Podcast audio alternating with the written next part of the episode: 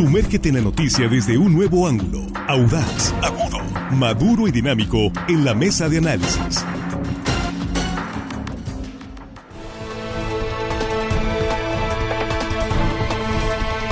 Aquí estamos de regreso ya en la mesa de análisis de línea directa. Aquí estamos ya en esta primera emisión del noticiero de Sinaloa, ya jueves 18 de mayo 2023. Y un saludo a nuestros compañeros en la mesa. Jesús Rojas, ¿qué te pasó? ¿Qué tal, Víctor? Buenos días. Traigo un cubrebocas porque, mira, tengo un poco de resfriado. Sí, Y lo recomiendan, ¿no? Que estamos en un espacio cerrado, hay que usar cubrebocas por respeto a los demás. Invitaría a todas las personas que tengan. Mira, aquí un compañero también. Sí, sí, sí. Acá, hay que ponerse cubrebocas. Marcelo.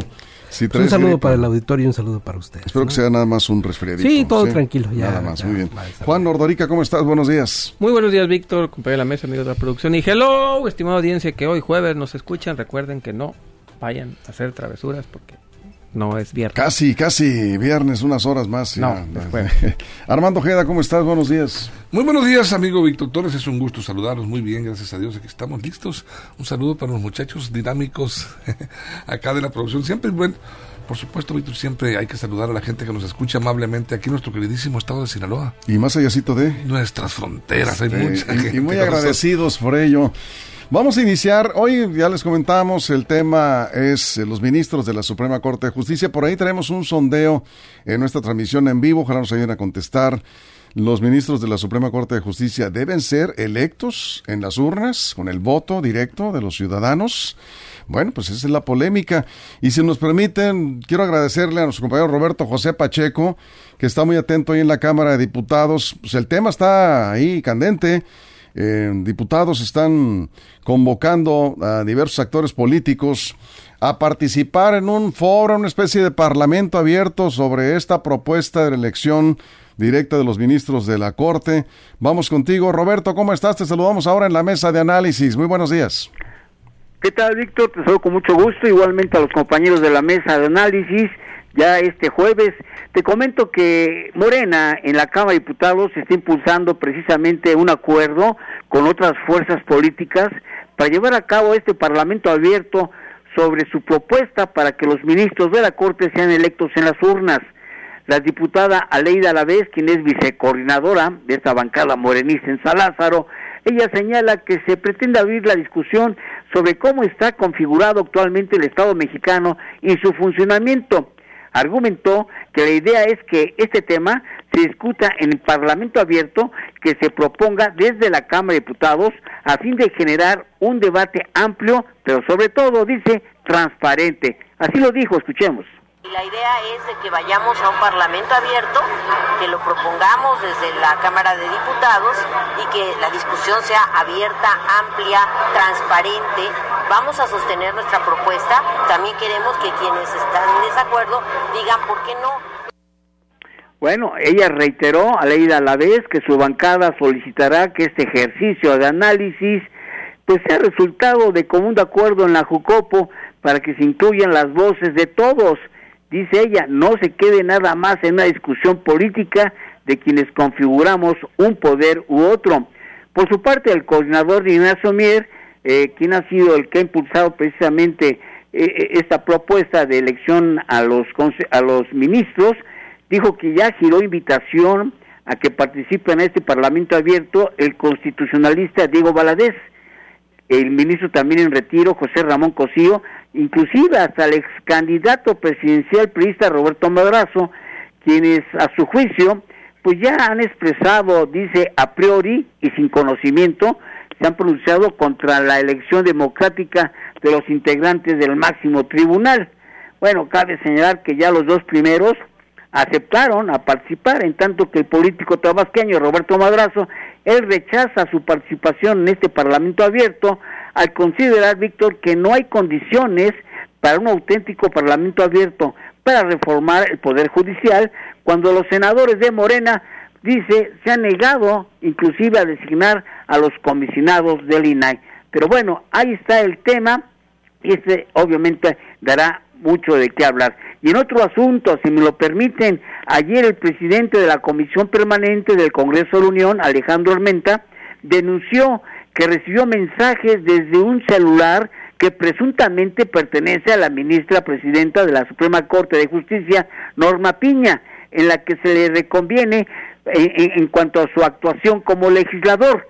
Así lo dijo, escuchemos con la muy probable intención de presionar, de intimidar o incluso de pretender amenazar al suscrito por mi desempeño como legislador federal, contraviniendo con ello lo dispuesto en el artículo 61 de nuestra Carta Magna.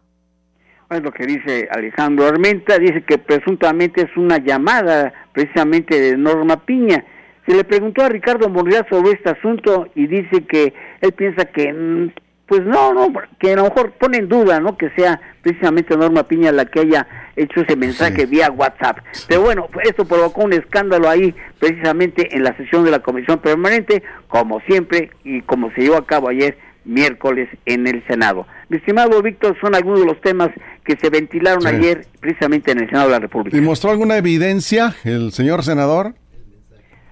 Pues puso precisamente en unas mamparas eh, ahí que presentó en el salón de plenos y en una conferencia de prensa posteriormente eh, llevó unas mamparas con una copia eh, con una copia amplificada de la conversación digital que sostuvo supuestamente con la ministra a la que la exhibió en donde ella le pregunta a, lo cuestiona precisamente Armenta que si él tiene calidad moral no ah. mejor dicho ella le pregunta que si puede ver a los ojos a sus hijos o a sus hijos o a sus hijas después de lo que dice y cuál es su postura como legislador en muchos temas candentes, ¿no? Bueno, si ya Monreal ya dijo que está muy ojona papaloma. El tema no, no, no son los no son los términos. Que presente la denuncia correspondiente. Pues sí, ni son las que corra la investigación. No son las. ¿Cómo le va la presidente de la Suprema Corte? Pues dicen esos, en esos, en ese tono, en esos términos. Bueno. Pero pues sí, que presente la denuncia, como dices. Roberto, muchísimas gracias. Estamos pendientes, mi señor doctor. Un saludo a todos los compañeros ahí en la mesa de análisis. Igualmente, aquí te enviamos abrazos. Roberto José Pacheco, en la Cámara de Diputados. Es, Roberto ni, ni, identificación le piden ya. Él entra y sale a la, la Cámara y al Senado también. Mucha experiencia, muchos años ahí. Bien, Jesús, ¿cómo ves el pues en esas andamos, Víctor, en esas andamos, en estos pleitos que pareciera pues, ser menores, pero en realidad es un tema que trastoca profundamente las instituciones del país, la división de poderes, es muy importante. Mira, ¿y tienen algún fundamento estas ideas que presenta eh, Morena y sus aliados para modificar el Poder Judicial, en particular la Suprema Corte? En el 2021, Impunidad Cero presentaba que el en el 91.4% de los delitos hay impunidad. Es decir, no es la Suprema Corte la, quien debe ver lo de, de, lo de todos los delitos, pero de alguna manera en esa cadena en el que los ciudadanos entienden la procuración de justicia, hay datos muy importantes para saber que los mexicanos no están a favor de cómo se maneja la justicia en México. Dice Reyes Rodríguez Mondragón, magistrado del Tribunal Electoral del Poder Judicial, que solo dos de cada diez mexicanos creen en el sistema de justicia mexicano. Y la encuesta nacional de cultura cívica dice que un 57% de los mexicanos, esta es la última versión que se levantó, eh, no cree nada o muy poco en las instituciones de procuración de justicia, desde los jueces hasta la Suprema Corte de Justicia. Es decir, hay una inconformidad respecto a cómo se maneja la justicia en México. No es propia de los magistrados, pero sí de toda la cadena que nos eh, del aparato, del aparato de procuración de justicia, ese que es uno de los poderes constituidos del Estado, está en profunda o en franca eh, eh, poca credibilidad. Sí, sí, sí, en eso sí tiene razón. Bueno, Juan, vamos contigo. Sí, el Poder Judicial, yo creo que no hay mucho que se pueda defender en la parte de que sirva o no a la justicia en México. Yo creo que la mayoría de mexicanos no está de acuerdo. Como el Poder Legislativo, también los diputados están en el hoyo, en, la parte si funcionan o no. Yo creo que de los tres poderes, el Ejecutivo es el mejor evaluado. Y si quitamos al presidente Andrés Manuel López Obrador, también, así como Ejecutivo, está muy mal evaluado. Básicamente es el Estado mexicano de los ciudadanos no nos resuelve mucho nuestra vida cotidiana. El presidente en lo personal. En lo personal sí, pero su, su gobierno cuando quite la figura del presidente, el ejecutivo, los resultados, etcétera, tampoco tiene Pues las encuestas las encuestas, están menos del 40% en resultados sí, pero cuando hablas de, de, niveles de aceptación... Yo hablo, de instituciones, a ver, no de monos. Bueno, los partidos políticos son instituciones. Porque entonces, si nos vamos a eso, la ministra Norma Piña trae niveles de aceptación infinitamente ah, superiores. por supuesto. Ah, eh, la ministra se cuesta aparte. Eso es lo que estoy tratando de decir. El Poder Judicial, el Legislativo y el Ejecutivo, como instituciones en la ciudadanía, tienen unos números deplorables. Si le pones nombre y apellido, cambia. No es la misma un diputado que a lo mejor trae buenas, buenos números él, pero como poder legislativo mal. Bueno, todo esto lo digo lo siguiente, es el Estado mexicano tiene que reformarse en muchas cosas, en eso el Poder Judicial. Pero de eso a pretender que los ministros de la Suprema Corte de Justicia de la Nación tengan que ser electos por voto directo y universal, hay un trecho enorme y gigante. Ningún país del mundo excepto Bolivia lo hace, ninguno, nadie, nadie hace eso más que fuera de Bolivia, todos los demás entienden que el Poder Judicial necesita una manera diferente de elegirse, una manera diferente de hacerse llegar a las personas que están ahí. Yo creo que el Poder Judicial no tiene que ver con la popularidad. Las elecciones son un concurso de popularidad en todos lados del país, no sé si el mundo, pero al menos en México, son concursos de popularidad los ministros de la Corte pueden ser sangroncísimos, estos, los anteriores o los que vengan, pero si cumplen con una función, tiene que ser más allá de ir a la calle, andar abrazando niños, besando, besando adultos mayores, bailando. para ganar el voto. Tenemos que entender que el Poder Judicial merece reforma, necesita reforma, sí, pero andar pensando en el voto directo universal, yo creo que no hay un trecho enorme y gigante. Por algo el mundo, el mundo, sin exagerar, no ha ido en esa dirección. Eso es. Armando. Mira, eh, es, definitivamente yo creo que los promotores, los luchadores de la democracia, pues siempre buscarán mecanismos para eh, transparentar todas las acciones jurídicas, políticas que se toman en el país. Yo lo que, y, en el caso de en, esencia esta idea de, reformar el artículo 96 constitucional, que es el que establece la forma de elegir el Poder Judicial, pues cambiarlo, yo no lo veo mal. Lo que yo veo mal es que sea de nueva cuenta el presidente López Obrador, el gran protagonista, el gran impulsor de esta reforma desde su plataforma mediática en la mañanera. Hoy mismo en la mañana se dejó ir con todo contra el Poder Judicial, incluso habló hasta de la liberación de Güero Palma, dijo que, que eh, era inaudito que le hubieran ordenado un, juez pues la liberación en un término máximo de tres horas, la liberación de, de, Güero Palma, estaba, estaba criticándolo severamente el presidente eh, como sustento para el impulso de esta, de esta reforma constitucional. Y bueno, ahí está Ignacio Mier, el coordinador del grupo parlamentario de Morena en la Cámara de Diputados, proponiendo un parlamento abierto, primero, para discutir los pros y las contras de dicha reforma. El Parlamento abierto buscaría aprobar primero la realización de una consulta popular ciudadana para que el pueblo diga, primero, si los ministros de la Suprema Corte de Justicia de la Nación deben ser electos en las urnas o, o no. Y hasta, hasta la pregunta ya está, ya está planteada. Y diría la pregunta, ¿merece México o no hacer uso de su derecho de participar en un procedimiento que modifique el artículo 96 constitucional para la designación de los ministros a través de una consulta ciudadana en las urnas.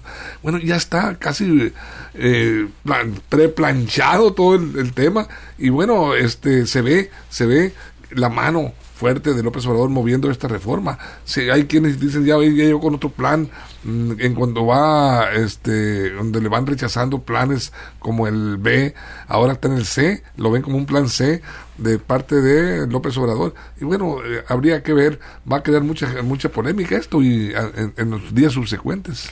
A ver, aquí están llegando algunos comentarios rápidamente antes de irnos a la pausa en radio. Nos, eh, nos dicen aquí, eh, eh, ah, está, es que estamos lanzando la, la pregunta. Está, ahorita vamos a revisar cómo vamos.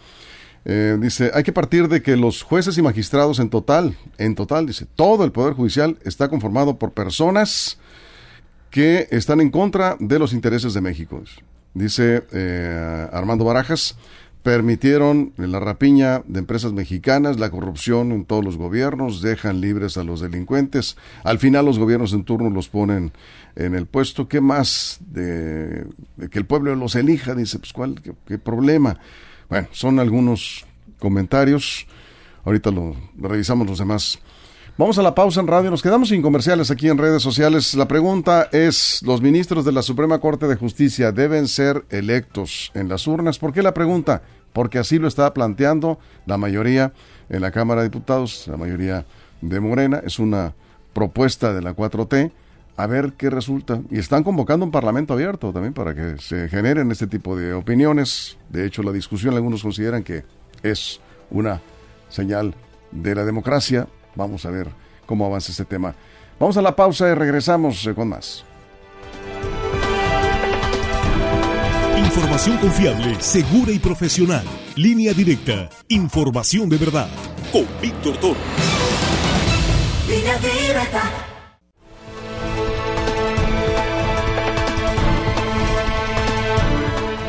Estamos de regreso en la mesa de análisis. Antes de concluir la mesa, vamos a dar a conocer el resultado del sondeo. No es una encuesta, no, no tiene esa metodología, es un sondeo, nada más lanzamos la pregunta en redes para que mm, participen las personas que están en esta transmisión en vivo. Vamos eh, ahorita en un momento los resultados. Jesús. No es que se requiera mucho para ser magistrado de la Suprema Corte. 35 años cumplidos, en pleno goce de tus derechos político-electorales, ciudadano mexicano y no estar impedido legalmente, simplemente. Y título, de abogado, precisamente. Yo, en cuatro años podría ser ministro. Cualquiera pudiera participar en esto. Es decir, y aquí yo creo que es donde creo pueden entrar los candados, Víctor, ¿no? En, el, en, la forma de elección, sí, esta idea de llevarlo a lo popular creo que va en un contrasentido de la propia esencia de la impartición de justicia, porque imagínate, em, imagínate también, ahora se discute, por ejemplo, las ligas que tienen los magistrados y las magistradas con aquellos que los fueron electos. Son ternas del presidente en donde los senadores después de una comparecencia, valoran los perfiles y toman una decisión. Y son los partidos políticos los que están en el medio de esta decisión, en particular los senadores de la República. Pero también ahí se tienen que poner de acuerdo. Si lo pones tú a votación popular, pues entonces puede suceder eh, cualquier cosa. Ahora, ¿qué es, qué, es lo más importante que garantiza el Supremo Tribunal, los magistrados del Supremo Tribunal de Justicia? La constitucionalidad, Víctor. Si no hubiera magistrados de total independencia, este país podría concentrar el poder en una sola persona. A ver, aquí comenta eh, Jorge Pacelli, elegir a los ministros de la Suprema Corte de Justicia por eh, voto popular es una manera perversa de prostituir la justicia en México. ¿sí? A que Javier Valenzuela, es un capricho del presidente de la Suprema Corte de Justicia de la Nación, es la que defiende al pueblo de México en contra de, eh, dice, a ver, en contra de los poderes ejecutivo y judicial. Pues es el árbitro, más que defenderlos el árbitro. Pues sí, si ustedes ven, pues es el balance, ¿no? Que debe haber contrapeso, balance que debe haber precisamente en el que no siempre lo fue ¿eh? hubo tiempos en el presidencialismo priista que estaba totalmente cargado el al servicio la corte tampoco es, impoluta qué bueno que lo recuerdas porque porque por eso no por nada por eso y más es la mala imagen que tiene el poder judicial con excepciones, como siempre. Hay jueces que han hecho una gran carrera en el Poder Judicial. Eh, eh, señor Cruz, vais, Juan Cruz. Señor Dorica, me extraña por su sapiencia.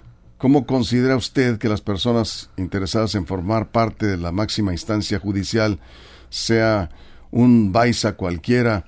Dice, obvio, Dice, es que estarán en las urnas los mejores y mejor preparados. Obvio, dice que habrá filtros, no insulte a la inteligencia de la audiencia. Yo le pregunto, Juan Cruz. Yo le pregunto, ¿los mejores, los más preparados van a las urnas para ser diputados? ¿Hay filtros para ser diputado? O cualquiera, o los vemos bailando o no. Y aún habiendo filtros, todos los filtros del mundo es el voto popular directo. ¿Cómo va a elegir la gente?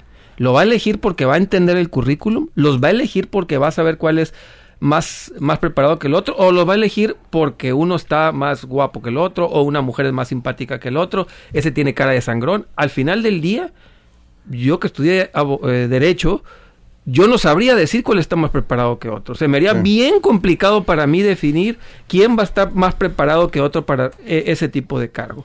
Juan Burgos tuiteó hace un momento, dice, si votar, yo creo que está eh, por ahí escuchando, saludos Juan, si votar por diputados y senadores no le ha dado a México legisladores confiables y honestos, invito, bueno, sí ha habido algunos, Juan, sí ha habido algunos, pero dice, invito a algún obradorista que me explique cómo o por qué votar por los ministros de la Suprema Corte si nos va a dar ministros confiables, si nos va a dar ministros confiables y honestos. Y nomás para terminar, y ya que estamos en eso, ¿por qué no votar también por el director de la clínica del IMSS de tu casa?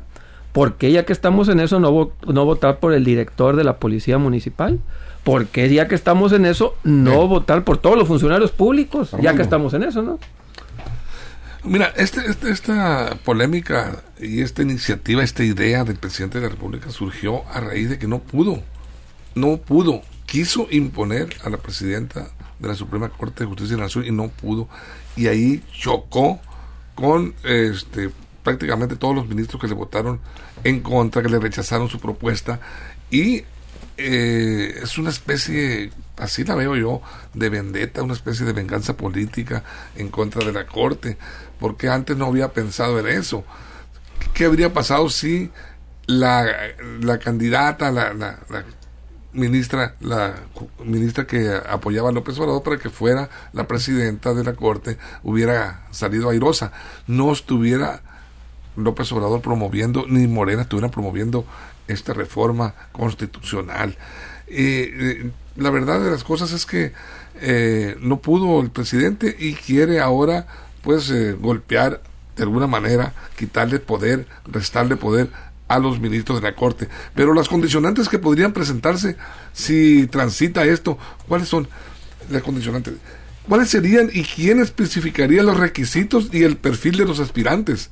Y, una pregunta que se me, se me hace interesante, la preselección, ¿cómo se van a preseleccionar? ¿O va a ser sin criba que lleguen hasta 100, 200, 300 aspirantes de todo el país a ser ministros de la Suprema Corte de Justicia de la Nación. Estamos entrando en la, en la parte final. Una pregunta, Jesús, una pregunta. ¿Ves factible que se apruebe ya en los hechos? No, no, es, prácticamente imposible. Necesitarían ah. esta mayoría que no han podido conseguir en ninguna otra de las reformas constitucionales. Pues igual y la consiguen ahora. Yo no veo por dónde, pero van a ir a presentar esto como argumento, decir, la gente quiere a través de un sondeo, a través de esta, esta cosa que quieren armar ahí, que también va a costar muchos millones de, de pesos. Pero mira, no hay que perder de vista algo que es muy importante los magistrados representan al Poder Judicial como tal y los mexicanos no confían en el Poder Judicial. ¿Por qué, Víctor?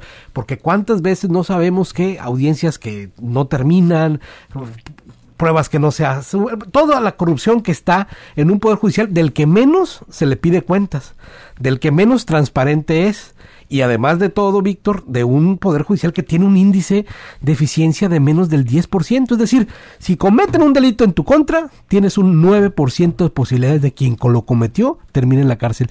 O es decir, o viéndolo al revés, los ladrones tienen un 91% de posibilidades de quedar impunes de sus delitos.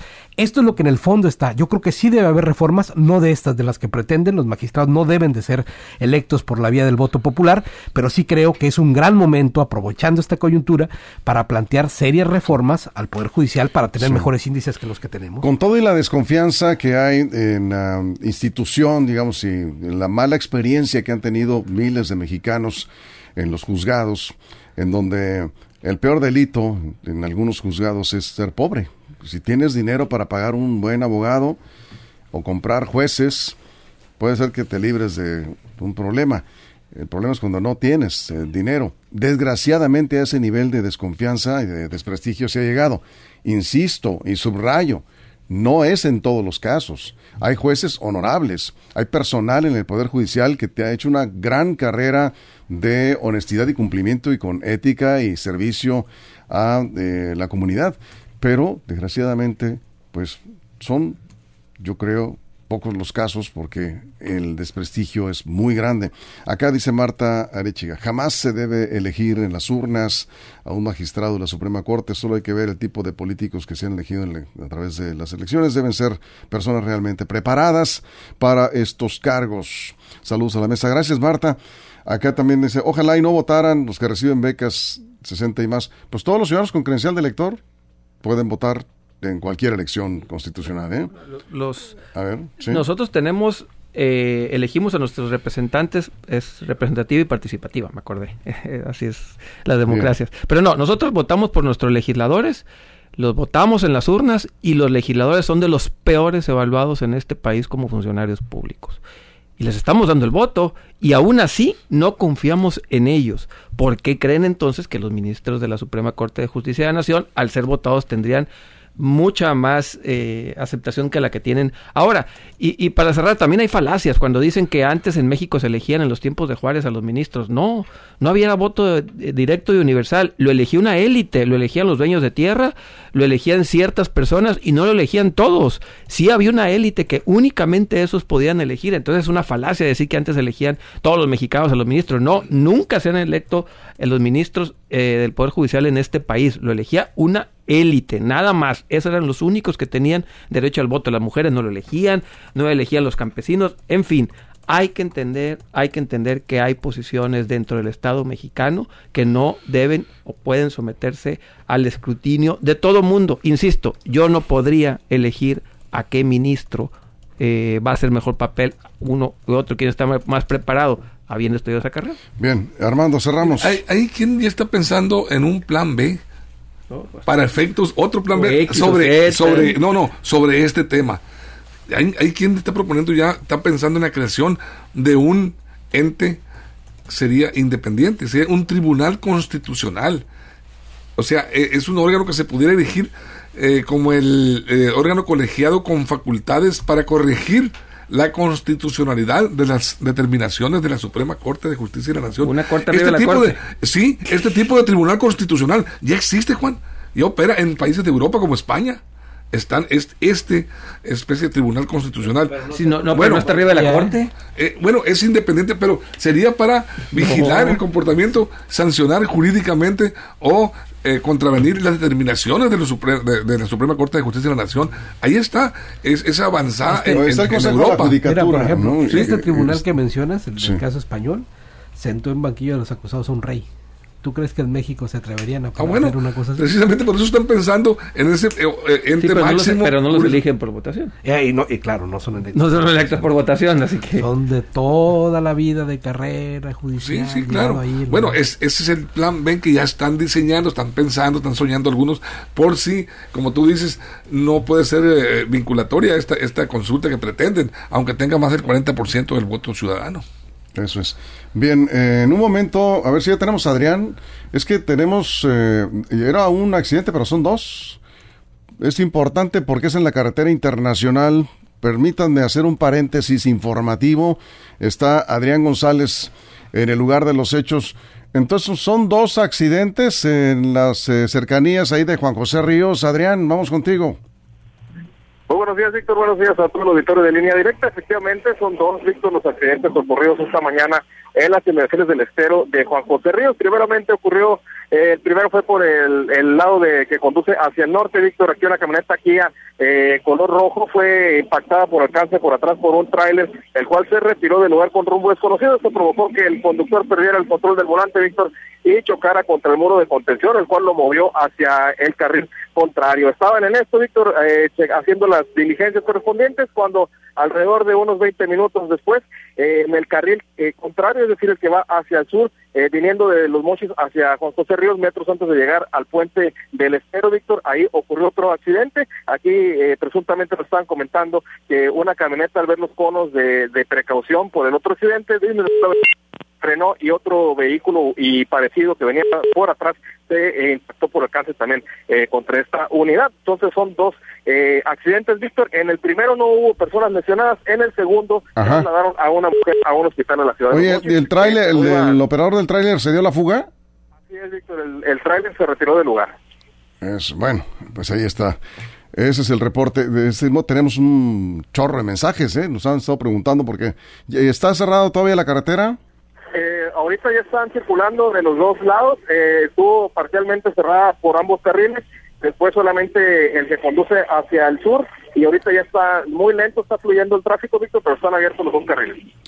Bueno, pues es peligrosísimo ese tramo Los Mochis Guasave. Lo que comentan, ¿no? Te descuidas por ver el otro accidente y llega otro accidente. Y llega otro accidente. Lamentable. Bueno, en unos momentos toda la información en línea directa portal.com. Muchas gracias. Les debemos el, el resultado del, del sondeo. en la tarde lo vamos a comentar porque ya se nos fue el tiempo. Gracias, Adrián. Gracias. buenos días. Era importantísima la información porque tenemos muchos eh, mensajes aquí y llamadas. Gracias, Jesús. Buen día. Gracias. Nos vemos, cuídense. Gracias, Armando, muchas gracias. A ver, aquí nos dieron rápidamente el, resultado, rápidamente lo estoy queriendo ver.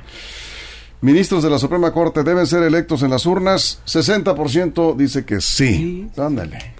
Sí, pues es que... Tómala. 40% es popular. que no. También hay que poner, o sea, si pagamos impuestos o no, bueno, bueno, a la urna. vamos respetando, vamos respetando sí, sí, no, claro. al respetable. Ahí está la opinión. Y está partido, ¿eh? La audiencia, ¿sí? 60-40 está. Está partido. Sí, sí, sí, así es. Esa es la proporción. Nos vamos, gracias a nombre de todo el equipo, de toda la producción. Gracias a usted por su compañía. Si algo importante sucede, ya lo sabe, búsquelo en línea directa portal.com y en nuestras redes sociales. Pásela bien. Línea Directa presentó la mesa de análisis. Información de verdad que suma valor. Conéctate en el sistema informativo más fuerte del noroeste de México. Esto fue Línea Directa. Información de verdad con Víctor Torres. Información confiable con fuentes verificadas y seguras. Línea Directa. Información de verdad con Víctor Torres. Esta es una producción de RSN, el grupo de comunicación más fuerte de Sinaloa. Línea Directa.